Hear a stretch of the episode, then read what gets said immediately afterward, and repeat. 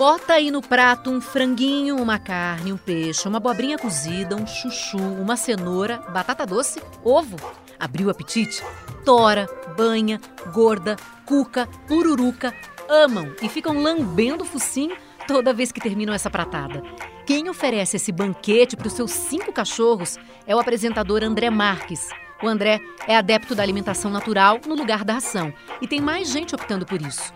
Na internet, se você faz uma busca sobre alimentação natural, tem chefe oferecendo comida com cardápio personalizado.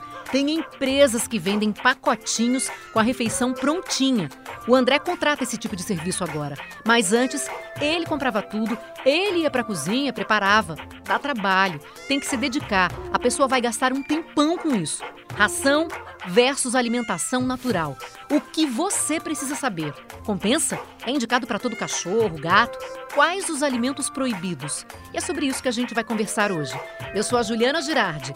Pega o seu bichinho, um petisco e vamos juntos em mais um episódio de Bichos na Escuta.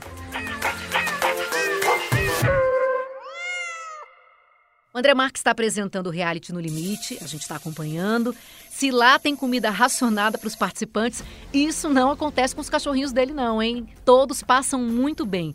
André, obrigada, prazer em ter você aqui com a gente. Ô, oh, prazer meu, Girardi. Eu, eu realmente, né, eu estava vendo você falar, eu, eu, durante muito tempo, eu que fiz a N, mas é realmente é o que você falou. Dá muito trabalho é, em função do tamanho dos cães, né? Porque meus cachorros são gigantes. E aí você precisa de mais espaço para guardar, porque a comida é fresca, né?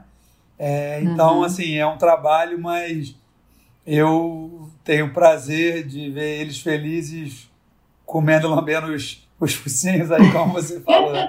É, sempre lambei os focinhos, porque eu, eu, vou te dizer, eu entrei na sua rede social, eu dei uma olhada no prato. É tudo tão arrumadinho, né? Quando você preparava, que você colocava lá peixe de um lado, aí legumes de outro. Você deixava tão bonitinho ali que eu vou te dizer que dá vontade de comer aquilo. Eu, eu olhei pro prato e falei, como numa boa esse prato. Eu já comi algumas vezes, né? É que, tipo, eu, eu, eu variei muito. Uma época eu dava a N crua, né? A de meat bone, que são com ossos e tal, e depois eu dei a cozida. E, e, na verdade, eles ficam, acredito eu, né? Porque talvez, obviamente, deve ser muito mais gostoso. E a saciedade deles, mesmo, parece que não acaba, porque é gostosinho mesmo. E eu uso, né? Tem umas especiarias, tem uns antioxidantes, alecrim, tomilho. Então, tem, é uma comida que tem, tem sabor. Eu, eu sempre uhum. provo, alguns amigos meus, pô, quero outra encarnação, quero vir de cachorro teu, meu irmão, tá maluco. Não sei o que lá, eu falo, é, meu, é porque eu acho que é o, o mínimo, na verdade, é amor, né? Que a gente tem que dar para eles pela, pelo volume de amor que eles dão para gente. Mas eu optei por isso há quase 10 anos, que eu sou adepto da, da N, né? Da alimentação natural. Eu acho que é mais o mínimo ainda que eu posso fazer pelos meus dogs. Eles comiam ração antes, e aí você parou de dar ração e decidiu dar alimentação natural, ou não? Dessa geração aqui em casa, a, o Boitatá, a gorda, ela tá atrás do sofá ali. Ah, eu tô vendo ela deitada, gente. Vocês não estão vendo, mas tem um sofá lá atrás e ela tá desparramada ali, né? Deitada. Tem 11 anos, então ela comeu uns dois aninhos. Eu tenho a Cuca, que é a vovozinha, tá aqui do meu ladinho. Ai, tá no pé dele, é, tá pertinho dele aí. Ah. Tá no pezinho. Ela tem essa aqui, filha, essa aqui é a Highlander ela tem 12 anos, artrite, artrose, câncer, leucemia, agora deu ruim na tiroide, agora é toda. Nossa. Mas está voando, já nadou o dia inteiro hoje. Então, elas, quando eram novinhas, até 2, 3 anos, comeram ração. Depois eu fiz a transição de ração para N, né? Fui desmamando da ração até chegarem na, na N. Hoje todo mundo come alimentação natural. E elas aceitaram de cara, sim? Você falou que fez uma transição, mas depois que elas começaram a comer alimentação natural, aceitaram numa boa? Cara, a transição foi, eu fui, né, eu tive um, um atendimento né, de um profissional, é, de um... Um veterinário? Um veterinário, zootecnista, e era mais, eu acho que pela coisa de, de do organismo mesmo, se mudar para comida natural, eles iam comer direto, com certeza. Mas eu fui fazendo 60, 70, 30, 60, 40, fui, fui fazendo o que eles pediam para fazer, e hoje, se botar ração, ela não come, não, é difícil. Só a gorda, porque ela come até pedra, mas se botar para as outras, tem umas que cheiram assim, não, não vai não. Não querem saber. E você falou que você fazia antes, né? É, e como é que era? Você comprava esses alimentos, ia num lugar? Me conta aí como é que você fazia. Você comprava, preparava? Era uma missão, assim, eu tenho loja de carne, né? Eu trabalho com carne, eu tenho duas boutiques de carne aqui no Rio. Então eu pedia os produtos, né, as proteínas e as partes que entravam como vísceras, né? É, pulmão, rim, fígado, né? Eu pedia toda essa parte e toda terça-feira para um ônibusinho aqui do tipo um hortifruti, né? E eu hum. pedia para o cara trazer para mim, acho que não estavam talvez tão bonitas, porque, né? E eu montava e comprava as outras coisas no mercado, é, arroz, né? As coisas que não vendiam no caminhãozinho. E aí eu ia para a minha operação. Eu tenho um fogão de chão dela lá, lá na garagem, duas panelas de 150 quilos cada uma. Quando Nossa. eu estava fazendo, por exemplo, eu cozinhava as carnes nessa panela, depois comprei um escorredor industrial, escorria, depois eu cozinhava o arroz na água, né, onde eu tinha feito as proteínas e, e as vísceras, né, que tem uma porcentagem que é pequena de vísceras, eu cozinhava a parte e depois eu misturava enfim, eu demorava umas, umas 10 horas, não tirava, eu perdi um dia inteiro para fazer tudo, porque você esperar uma panela Meu de Deus. 150 quilos esfriar. Mas isso, 10 horas se dedicando só a isso, e, e onde você guardava esse monte de coisa? É, aí eu tinha um freezer, dois freezer velhos que vieram da loja, que eu troquei lá na loja, mas não deu conta não, eu tive que comprar mais dois de resfriado. Quatro só para eles? É, e depois eu comprei aqueles de chão para congelar as proteínas que comprava em maior quantidade para o preço ficar melhor, né? Meu Deus, que trabalhão mesmo, né? Então, assim, 300 quilos, porque você falou 150, uma panela, 150, 300 quilos, fazia tudo de uma vez só. Uma média de 300 por semana, porque elas comem em média, sei lá, 2 quilos por dia cada uma, né? Nessa época eram 5 grandes. Então, você bota aí, dá 10, vamos botar 10 quilos por dia, são 300 por mês. Só que eu fazia por semana, por quê? Eu ia fazendo e congelando. Porque a semana que vem eu estava enrolado, trabalhava muito, não dava para eu fazer. Eu, eu, tinha sempre dois pacotes desses de 300 congelado e eu ia fazendo degelo das coisas. Então não podia, eu ia viajar. Eu ia viajar, eu cozinhava uma semana, quase uma tonelada. Se eu ia ficar um mês fora e deixava a comida delas tudo para sempre ter, né, para não faltar. Porque dá trabalho. Trabalhoso, André. E por que, que você optou por isso? Por que, que você achou que tinha que dar alimentação natural e abrir mão aí da ração? Então, eu sou, eu sou meio bem, bem curioso, né? Eu gosto de ficar lendo sobre os assuntos assim que me interessam. E também eu tenho a minha memória afetiva, né? Eu lembro que na fazenda, os cães do meu pai, do meu pai, gira lá na fazenda, comia angu, resto de comida, os bichos do morria lá com 17, 18, 20 anos de idade. E comia até coisas que depois eu aprendi que não podem, tipo cebola, por exemplo. Mas eles comiam tudo, né? Na roça o pessoal dá tudo que tem. E eu vi o apetite que eles comiam. E começou a minha vontade com a cuca que ela tinha uma alergia, que ela, o jangô da Aí eu Esse é quem? Esse que tá tão que, que saiu aí do sofá se levantou. Qual que é? É gorda, o nome dela é porque eu chamo ela de bujão gordo. Não sei comida aí. Ela, aqui é tudo fêmea, mas bujão é o apelido dela. É que a comida dela está ali que eu peguei pra vocês verem ainda, ela tá cheirando. E aí eu, a Cuca, levei nas maiores dermatologistas de cachorro, fiz os remédios diabo, biópsia, o caçamba 4 e nada curava. Aí eu li na internet para dar alimentação natural. Aí eu perguntei para a mulher que escreveu hum. por que, que você indica alimentação natural. Ela me respondeu: Você come ração? Falei: Não, mas né, os caras lá, os astronautas, né? Existem mais rações, né? Secas e molhadas, pessoal que vai acampar, por segurança. Então, aí a gente começou a trocar ideia ela, começou a me falar alguns benefícios. Eu sei que não é uma coisa que é divide opinião entre, né, entre veterinários, né? E aí eu falei, cara, vou fazer. Aí comecei a fazer basicona, assim, baseado em PDFzinho da internet. 40% de carboidrato, 40% de proteína, é, 10 de leguminosas e hortaliças, 5 de oleaginosas e 5 de lá. Aí eu comecei a fazer, e aí depois eu vi que tava, ficaram bem gordinhos. Engordaram tipo uns 5 quilos cada uma, porque eu exagerava mesmo. Você estava sem uma consultoria aí também, né? Você estava meio que só pesquisando sozinho. É, o pai sempre acha que o filho é bonitinho gordinho, né? Aí eu, aí eu comecei mais a fundo e comecei a ver que eu estava fazendo muita coisa errada, né? Que eu estava fazendo uma dieta hipercalórica para elas. E aí cheguei num profissional, é, que é nutricionista, nutrólogo, veterinário, aquelas coisas tudo lá, estudou muito. E aí uhum. fui para fiz exame de uma por uma, detalhado e e já tem isso aí já se vão aí quase sete anos depois que é a comida bem detalhada de uma para cada um. Eu vejo uhum. reflexo, né? Eu tenho cães que são cães de grande porte. É, a minha Golden, como eu falei, ela tem 13 anos, tem câncer. O Lecene já tem câncer há 5 anos. Eu só fiz uma sessão de químio nela uma, uma temporada depois. Resolvi deixar ela ter a vida dela enquanto o Papai do Céu deixar ela aqui. A minha canicorso, que é a favorita, tem 11, vai fazer 12. Que para um cachorro canicorso, né? Eu já tive, meu Faustão me deu o primeiro 10 anos já é lucro do lucro do lucro, já fica feliz, né? Que a média dá uns 8 anos, de 8 a 10 anos.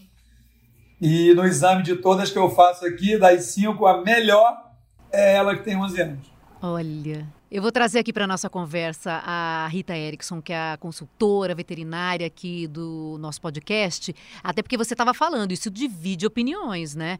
Ração versus alimentação natural, e é isso mesmo, Rita. Tem gente que é a favor, tem gente que é contra, tem lá os seus benefícios, tem suas vantagens, mas tem também desvantagens. Isso aí, Juliana. Oi, André. Prazer, Rita. Seguinte, o maior desafio da alimentação natural é fazer como o André faz dá um trabalho danado. Além da uhum. consultoria, da orientação veterinária e da individualidade né, da dieta de cada um, é muito trabalhoso. E as pessoas começam muitas vezes empolgadas, fazendo tudo muito bonitinho, porque não é somente juntar ingredientes. Existem suplementos que a gente precisa colocar na alimentação natural, porque a ração ela é suplementada. E o que acaba acontecendo na maioria das vezes é que as pessoas vão relaxando, igualzinho nós humanos fazemos quando a gente vai na nutricionista e ela dá aquela listinha. O primeiro mês é lindo, o segundo é mais ou menos, o terceiro é mais ou menos.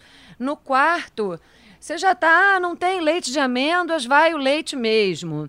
É. Acabou o levedo de cerveja, mas tem um complexo B sobrando aqui, vamos. E aí o que eu acabo percebendo é que no final das contas não é mais um benefício é, nutricional.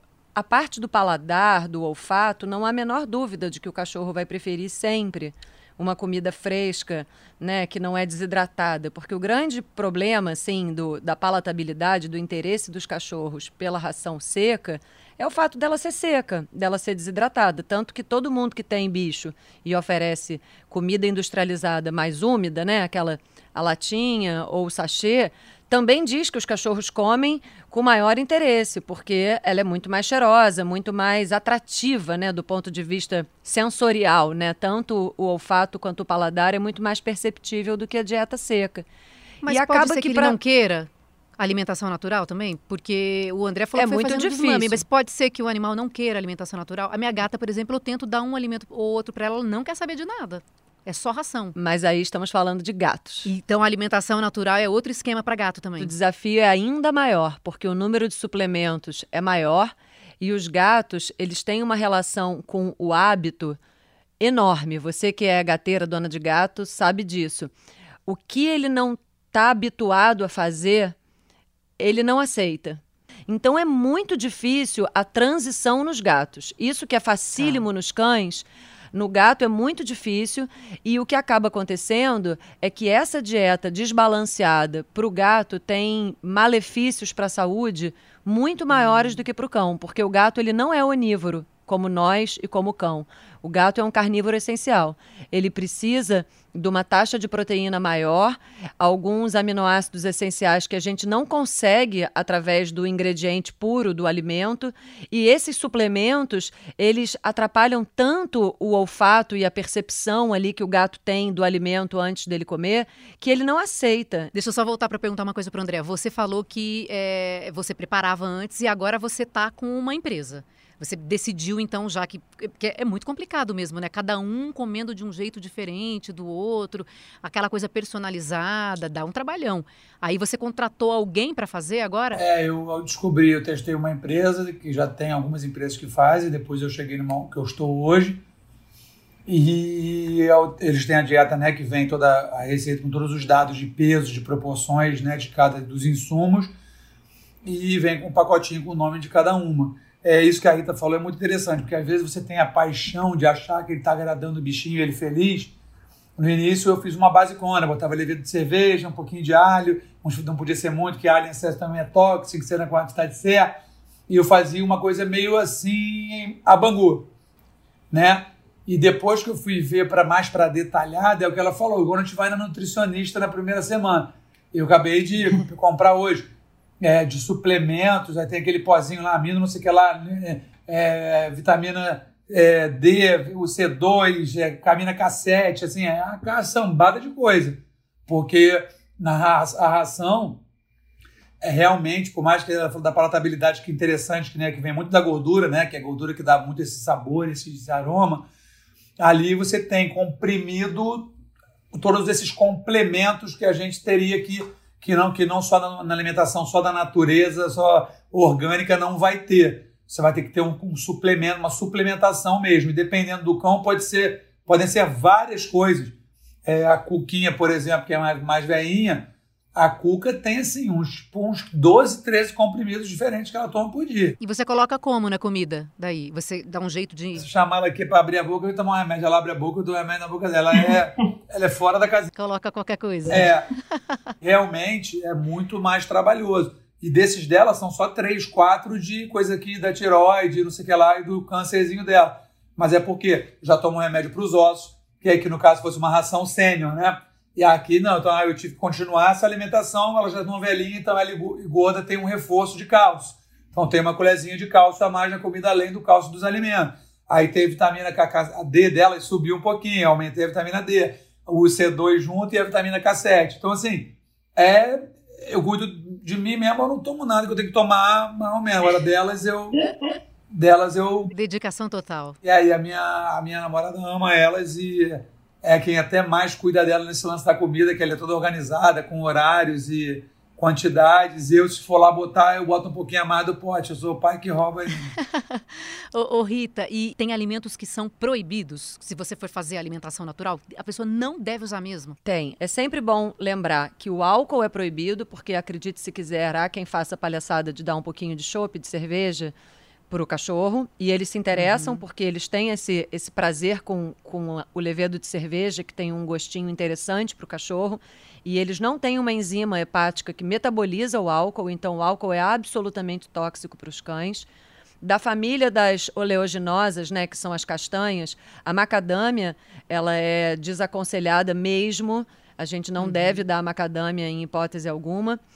Os caroços. Desculpa interromper, porque é legal falar para né, avisar mesmo. Eu tenho um amigo meu é, que eu ia falar até no caroço de uva e de, de macadâmia. Ele uhum. perdeu uma, uma shih tzuzinha, estava fazendo um doce, caiu uma macadâmia, não viu e aí, quando encontrou, perdeu, a, perdeu a bichinha, assim, porque a cachorra morreu. Nossa. Então, assim, é legal alertar, ah, não, besteira, só um pedacinho. Aí, esse pedacinho não, aí que e... pode dar o problema, né, Rita? Exato. E a outra coisa é a relação do peso do animal com a quantidade ingerida. Se o seu canecorso de 55 quilos comer uma macadâmia, ele pode até passar mal, mas ele não vai morrer. Um shih tzu de 5 quilos uma macadâmia, essa proporção é muito importante, né? E a gente uhum. tem cães de um quilo e meio, né? Um, um chihuahuinha e um dog alemão de 65. Então, a gente tem umas discrepâncias muito grandes. Então, voltando à listinha dos proibidões. Álcool, macadâmia, caroços de fruta em geral, especialmente o da uva, que tem uma substância muito tóxica que pode causar insuficiência renal. E há controvérsias se a polpa da uva em si também contém essa substância ou não. Há pesquisadores correndo atrás de descobrir esse detalhe. Enquanto a gente não tem essa solução, não precisa da uva, não devemos dar uva. O chocolate amargo, porque eu vejo na clínica no dia a dia as pessoas desesperadas porque o cachorro comeu um pedacinho de um biscoito achocolatado. Falo, gente, olha só, isso aí não tem chocolate.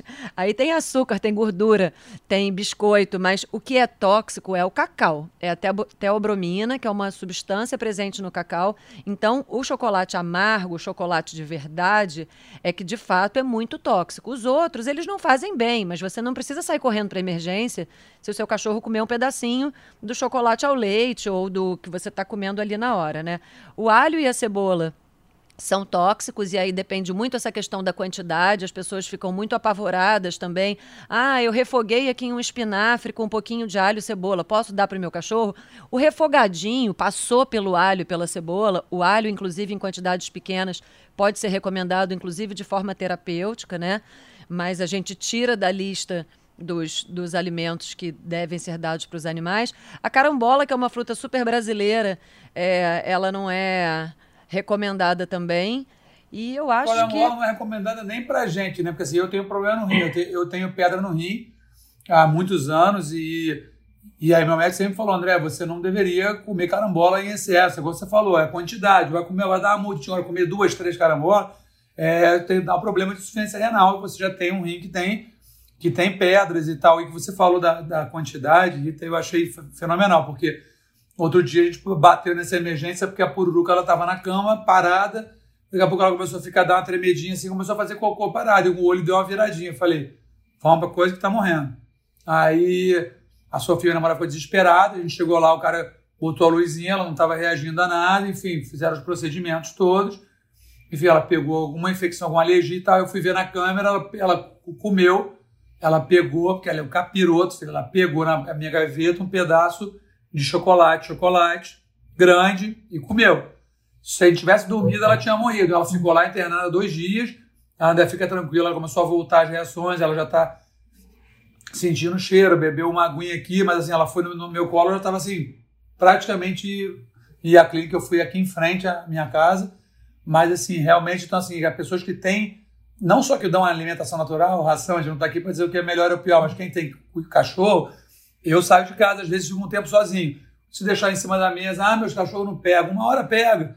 Então, eu, quando eu saio de casa, eu vou na cozinha, dou uma geral, o que, que ficou. Outro dia eu cheguei e Gora tava com a cara toda branca. Eu falei, Gora, eu esqueci o pote de tapioca, ela subiu, roubou, caiu o pote no chão, cagou tudo, mas podia. Nevou. Mas podia ser. Nevou, é, nevou. Mas podia ser um achocolatado, se eu tivesse tomado um achocolatado com leite. Sacou? Então, assim, tem que ficar ligado quem tem cachorro e tem esses tipos de alimentos que são. Tem que evitar deixar o acesso do, dos cães. Você chegou a fazer contas, André, de valores, de quanto você gasta, por exemplo, com alimentação natural, com quanto você gastava antes com ração, ou já teve a curiosidade de pesquisar para ver em relação a valores? Quando eu fazia, é, ficava mais caro uns 10, 15% o valor é, de eu fazendo a N, né? De eu fazendo essa. Obviamente que talvez para os outros eu acho que seriam uns 25, 30, porque a parte mais cara daí são as proteínas, né? e as vísceras, e eu comprava como lojista porque eu tenho açougue. Então, eu hum, tenho que ser justo nessa conta, né? Vamos, vamos dizer assim. E hoje, quando eu fui descobrir essa empresa, eu vi que eu fazendo com eles ia ficar, sei lá, 10% mais caro do que se eu fizesse. Pelo trabalho que eu tenho, que eu ficar 10 horas fazendo e, e, pelos meus próprios horários, né? Então eu não poderia, meus cachorros iam ficar sem comer se eu tivesse perdido a conta de fazer antecipado. Hum. Então eu acho que assim, eu não, eu não sei se serve de referência a matemática redonda para fazer a relação quilo, quilo ração e quilo AN, porque às vezes um pote de um canicor seria 350 gramas de ração por dia, e né, doutor, eu dou de, de 1,5% a 2,5% do peso corpóreo dela estão em dia, então a gorda pesa, sei lá, 60, ela come 2 quilos de ração de comida por dia. Então não sei se quem, acho que para quem tem um cachorrinho talvez pequenininho, que vai fazer a comidinha ali para dois mesinhos congelado, eu acho que talvez fique meio que pau a pau com a ração. Mas pus gorila, aí começa, começa a ficar um pouquinho mais caro, eu acho. Fica, não, fica mais caro que a ração. Eu chutaria uns, uns 30%, eu acho. É, cocozinho dos cachorros mudou depois da alimentação natural? Ser sincero, eu já ouvi de um amigo meu que não acreditava, depois ele viu que sim, com outro cachorro não, mas a doutora pode responder melhor. Quando as minhas. Eu também já li um pouco sobre isso. Quando meus cachorros comiam ração, as canicoços, os cocô não era cocô, você não pisava, você tropeçava, eram quebra-molas desse tamanho. Os cocôs tinham, sei lá, 600, 700 gramas desse tamanho. Hoje o cocô da minha cachorra de AN é um quarto do tamanho, acho que tem mais absorção dos nutrientes, talvez não sei qual a explicação tão técnica, mas engraçado que o cocô de ração, se ela fizesse um cocô aqui, por exemplo, tinha que sair aqui do estúdio. E o de, de ração. E o de AN, elas podem fazer cocô do teu lado que eu não sinto cheiro nenhum. Lógico, às vezes está ruim, caiu uma coisa mal, ou quando dá uma bufa, assim, por exemplo, eu tirei o repolho dei uma diminuída no repolho e, hum. e na couve-flor, porque, né, muita fermentação. Acontece com a gente isso, é. A motoca deles instala com repolho e couve-flor. Falei pro cara, irmão, vamos substituir um pelo outro, porque não tá maneiro não. Mas o cocô fica bem menor e o cheiro fica menor também, mas dá mais tártaro, né, tem que fazer a tatectomia muito antes do que o de ração, porque não tem coisa sólida, né, doutor? Pois é, é, é e tudo tem as suas compensações, né? Assim, depende muito também de qual ração, porque muitas rações têm muita fibra, porque interessa que tenha muita fibra. As rações de emagrecimento, por exemplo, elas têm muita fibra. O cachorro faz muito cocô e, e numa frequência maior. Outras têm menos. As rações que são para filhote, elas são mais calóricas. E tem os, indiv os indivíduos mais sensíveis a alguns ingredientes, que nem a gente. A gente tem, você sabe, às vezes, ah, eu não me dou bem com não sei o que. Se eu como não sei o que lá, eu tenho muitos gases. E essas individualidades acontecem com os cães também. E o que eu falo para as pessoas que reclamam, ah, meu cachorro tem muita flatulência, é demais, é insuportável. Falo, vamos testar, tenta mudar a ração, tenta mudar ou a marca, ou o tipo, ou a proteína base da ração, é, porque pode pode ser uma individualidade dele. A única coisa que eu não terminei de falar, Gil, da, da questão humana da gente, essa coisa uhum. de dar gosto de ver o cachorro bater um prato de comida bonito, arrumado, é uma, é uma a gente chama de antropomorfização. Esse palavrão significa que a gente está transformando do ponto de vista humano, né? Para gente, um prato bonito, arrumado, é muito interessante e dá gosto de ver. E desde que os cachorros viraram filhos, e que é uma, uma novidade na humanidade, isso, isso deve ter uns 30 anos mais ou menos, que os cachorros começaram a entrar dentro de casa, subir no sofá, dormir na cama com a gente, que não é nada mais uhum. natural da gente lidar como se fossem mesmo filhos e membros da família. Então, a gente pode ter esse prazer de ver o cachorro comer, não tem problema, mas tem que lembrar de vez em quando, né, que ele, ele é diferente, ele é de outra espécie e as, as características é, comportamentais, nutricionais das espécies são muito diferentes entre, entre elas, né? Então uhum. a gente precisa respeitar e aí dentro do gosto de cada um também, cada família, gente. É igual com os nossos filhos, a gente faz, né, dentro daquilo que o, que o pediatra ou que o médico ou que o veterinário recomenda, a gente também pode caprichar mais, caprichar menos.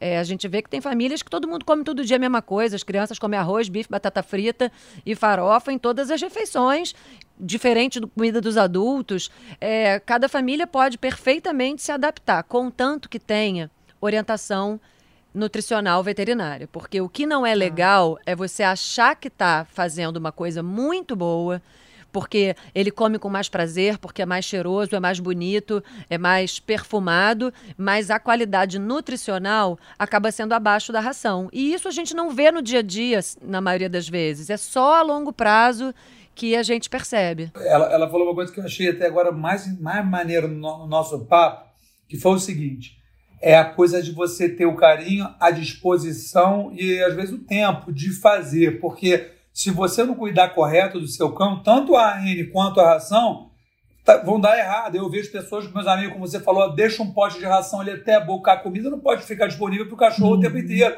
ele começa a perder o encanto. Pro... É igual o brinquedo, eu não fico com as bolinhas o tempo inteiro. A hora de brincar é sagrado, eu pego as bolinhas, a gente brinca e depois vamos guardar. Porque senão eles começam a não valorizar tanto aquilo. Eu vou na casa dos meus amigos, tem lá um, uma bacia de 4 quilos com ração à vontade para os cachorros comer. Falo, isso está errado, tem que ter hora para comer. Aqui eu divido em três, tem gente que divide em duas. Eu acho duas muito longo o período para o estômagozinho ficar vazio. Eu divido em três, meu pai sempre foi em três. Então, mesmo a ração ou a N, comida à vontade, ou botou de qualquer maneira, ou botou. Então, assim, os dois têm que ter carinho, atenção, paciência e disponibilidade. Senão não tem cachorro. Quem que é, André, essa?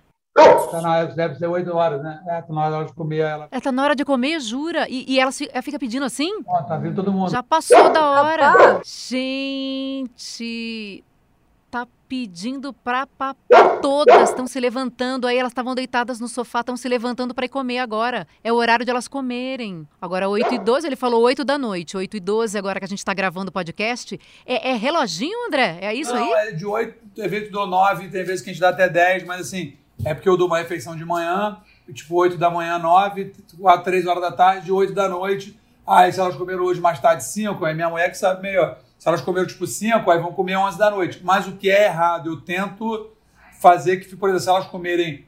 É, tem as velhinhas já, e, por exemplo, eu boto água em algumas alimentações dela. A gorda, que é um pouquinho renal, né, dela tem mais água. Aí eu cortei a água dela da noite, porque ela dorme na cama com a gente. Se eu botar a água dela, que são 250 ml, ela vai fazer o xixi dela, mas se for muito tarde, ela vai fazer pouquinho, vai dormir e mijar na cama. A velhinha vai mijar na, cama, na nossa cama. Acontece. Então eu tô cortando a água de noite, mas aí a comida fica menos volumosa, ela fica puta que ela fica com mais fome, entendeu? Mas foi o máximo isso, a gente conversando aqui, de repente ela chega aqui do lado do André, que eu tô vendo aqui, gente, vocês não estão vendo, mas tem, a gente se, se fala aqui, é, a gente tá se, se vendo aqui, todo mundo. Chegou do ladinho aí do André, tá, tá ainda aí, ó. E você que dá comida para ela, começou a latir, ó, latindo aí para pedir a comida. Voltou para reclamar, porque o potinho dela está aqui, né, que eu trouxe para vocês verem. Aí ela está aqui achando que vai comer. Não. A ela. Porque eles estão todos aí, gente, esperando, ó, tá na cara que eles estão esperando a comida. Meu Deus, a gente vai ter que encerrar o papo. Ela reclamou, tipo assim, reclamou, reclamou, reclamou, não colou, aí ela desiste, mas assim, você pode marcar mais 10 minutos que ela vai vir de novo aqui, aí morde meu braço, puxa, reclama, né, Bujão? Bom, gente, tem tanta coisa para falar sobre esse assunto, né? Mas eu acho que o que importa, se a gente for fazer uma consideração final, é, é dizer isso é realmente que o André já faz. Não é só você fazer uma misturinha ali de um arrozinho, uma cenourinha, é, uma carninha, ou então você optar por dar resto de comida. Não. Você vai ter que se preparar, você vai ter que consultar um veterinário, um especialista, você vai ter que é, dedicar um tempo para aquilo, vai exigir uma organização, uma disciplina, e, e, tudo isso, às vezes, a ração já tem pronto ali, né? Então, para algumas pessoas, realmente a ração é a melhor opção, porque já concentra todos os nutrientes. Para outras, como por exemplo o André, que optou por isso, mas que tem esse tempo, essa disponibilidade, esse carinho, foi é, consultar uma pessoa, aí também eu acho que vale a pena. Mas pense bem antes, né? Porque, como a Rita falou, não adianta também você faz é, essa transição e depois volta atrás. Isso vai ser é prejudicial para o animal, né? É, eu acho até possível voltar atrás. O problema é fazer mal feito. A minha maior preocupação é o cachorro tá comendo com gosto, lambendo os focinhos, assim, feliz da vida, mas nutricionalmente aquela dieta tá inadequada para ele. Então você pode ficar muitos anos mantendo esse esquema e a longo prazo a saúde dele não está a melhor possível, né? Então isso não é legal. Você até pode experimentar a N por um tempo falar, gente, isso não cabe na minha vida. Tudo bem, volta para a ração. Toda mudança é, dietética deve ser feita aos poucos. Até quando a gente muda de uma marca da ração para outra, a gente orienta que a pessoa faça uma, uma mudança gradual. Você vai misturando, bota um terço da nova ou um quarto da nova, e no dia seguinte meio a meio, aí depois dois terços de uma. A gente vai mudando. E isso deve ser feito para qualquer mudança dietética. O importante é que a, a alimentação seja equilibrada, balanceada e completa. Seja ela ração, ou alimentação natural. E o peso e a, e a relação entre os ingredientes é muito importante também. A nossa tendência é pegar pesado na proteína, pegar pesado no carboidrato. E acaba fazendo falta algumas outras coisas, né? Assim como na nossa dieta. A gente também, né? Você olha o prato do brasileiro é, médio, assim, a gente come muito mais proteína e carboidrato do que deveria. Vamos liberar, então, né, essa cachorrada para jantar, né, André? Porque já está todo mundo aí pertinho de você querendo comer. Agora, para encerrar uma coisa que eu queria falar, é lógico, né, ninguém tem direito de se meter na vida de ninguém ou dar opinião, mas é legal você falar. É, nessa coisa de pandemia, todo mundo ficou mais em casa, até tem uns estudos que mostraram que alguns cães já ficaram com dificuldade, de depressão e mau comportamento em casa, porque os pais estavam ausentes, ficaram muito próximos e ficaram ausentes de novo, né? Então, assim como você vai talvez tentar N, como ela falou, e não se deu bem, isso é muito complicado para mim, tenta ver, então, já que você está dando ração, se você está dando certo. Não deixa o pote à disposição. Ah, vou viajar, vou ficar dois dias fora, deixa comida e água lá pro cachorro. Então, não tem um cachorro. Mas em qualquer bicho que seja, eu acho que se você quer ter para ter, ter para dizer que tem, ou ter para agradar o seu filhinho, ah, eu recebo direto mensagem, tá aqui, André, eu tô mudando de um apartamento para um menor, você não quer ficar com meus cachorros, não? É canicoso, sei que você adora, um tem três anos, um tem cinco. Como é que uma pessoa consegue se desfazer de um cachorro que tem três anos de idade com ele e que tem cinco anos? Eu, se minha realidade mudar, os caminhos da vida, né? A gente tem altos e baixos. Eu moro numa casa grande. Beleza. É igual eu falou do freezer. Se amanhã eu tô, tenho dois freezers de comida em casa, da coisa começou a ficar apertado, vai ser um freezer dos cachorros e um meu. Ah, vou procurar uma casa menor, mais barato, aluguel. Vou procurar, mas que aceite que eu possa levar meus cachorros. Então, assim, então você tem que pensar antes, porque não é um brinquedo que você comprou e minha camisa engordei, minha camisa tá apertada, vou doar ela. Não, pô. é uma vida, né? Obrigada, foi Obrigado. um prazer conversar com você, super gostoso, um, um tema importante e dá pra, deu para ver, né? O quanto você é super cuidadoso com todos eles, o quanto você gosta, o quanto você ama. E isso é digno de dar parabéns mesmo. Obrigada, viu? Um beijo, fiquem com Deus. Vamos papá? Bora papá? Cadê?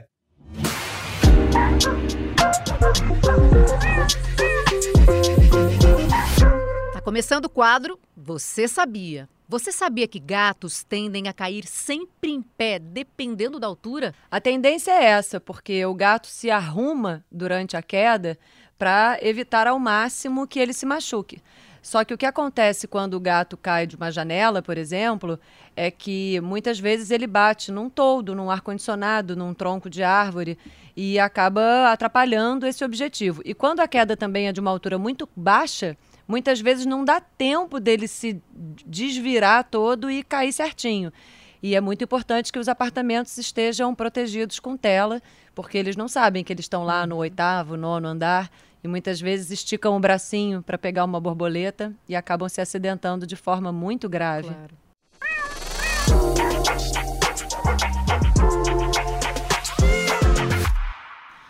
Rita está aqui para tirar sua dúvida também. Vamos para a dúvida do Matheus. Tem um cachorrinho vira-lata, caramelo, clássico brasileiro. Ele tem três anos e eu queria saber por que ele lambe as patas constantemente. Se é tédio, se é alguma inflamação, que pode ser que faz ele ficar lambendo as patinhas. Obrigado. Oi, Matheus. O primeiro passo a ser dado é descobrir se ele tem alguma doença dermatológica. O que mais faz os animais lamberem as patas é a coceira. Se ele tem alguma dermatite, se ele tem alguma micose na região das unhas, entre os dedinhos, porque muitas vezes coloca-se a, a, responsabilidade no tédio, numa questão compulsiva, como se ele fosse um cachorro que não tem mais nada para fazer e por isso ele fica se lambendo, mas na maioria das vezes começa com uma coceira. E às vezes, quando o cachorro está lambendo a pata, as pessoas da família dão atenção para ele, nem que seja para dar uma bronca. Fulaninho, para de lamber a pata, você vai se machucar. E aí acaba que o cachorro percebe que ao lamber a pata, ele recebe atenção. E aí ele perpetua esse hábito. Mas existem animais que têm distúrbios compulsivos com excesso de lambedura. Então é fundamental passar por uma avaliação dermatológica muito cuidadosa, uma vez excluída uma, uma causa realmente de prurido, de coceira, a gente pode manejar com brincadeiras, com enriquecimento ambiental, fazer a rotina dele ficar mais legal para ele não ficar se lambendo de tédio. Maravilha. Bom, você pode mandar um áudio para a gente perguntando o que você quer saber, assim como a gente recebeu a dúvida do Matheus. Anota aí: 21 973 74 7407. Rita, super obrigada. Foi bem interessante o papo de hoje, super esclarecedor. Um beijo. Obrigada a você, Gil. Até semana que vem. Até.